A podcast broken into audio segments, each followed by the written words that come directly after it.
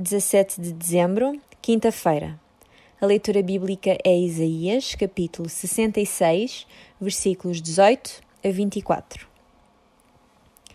Eu, o Senhor, venho reunir os povos de todas as nações e línguas para contemplarem a minha glória. Colocarei no meio delas um sinal. Enviarei os que forem salvos aos povos de Tarsis, de Pul, de Etiópia e da Líbia, especialistas do arco, de Tubal, da Grécia e das ilhas longínquas, onde nunca se ouviu falar de mim e onde nunca se viu a minha glória. Eles revelarão a minha glória a estas nações.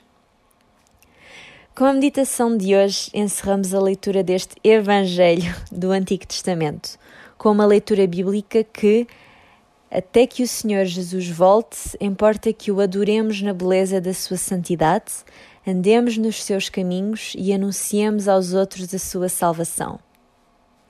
Temos de olhar para o futuro eterno com o Senhor Jesus e pensar nos nossos familiares, vizinhos, colegas e amigos que, sem Cristo no coração, vão sofrer um castigo eterno. Temos de os alertar do perigo que correm se não se voltarem para o Senhor enquanto é tempo. O profissional Pão do Céu é apresentado pela União Bíblica de Portugal.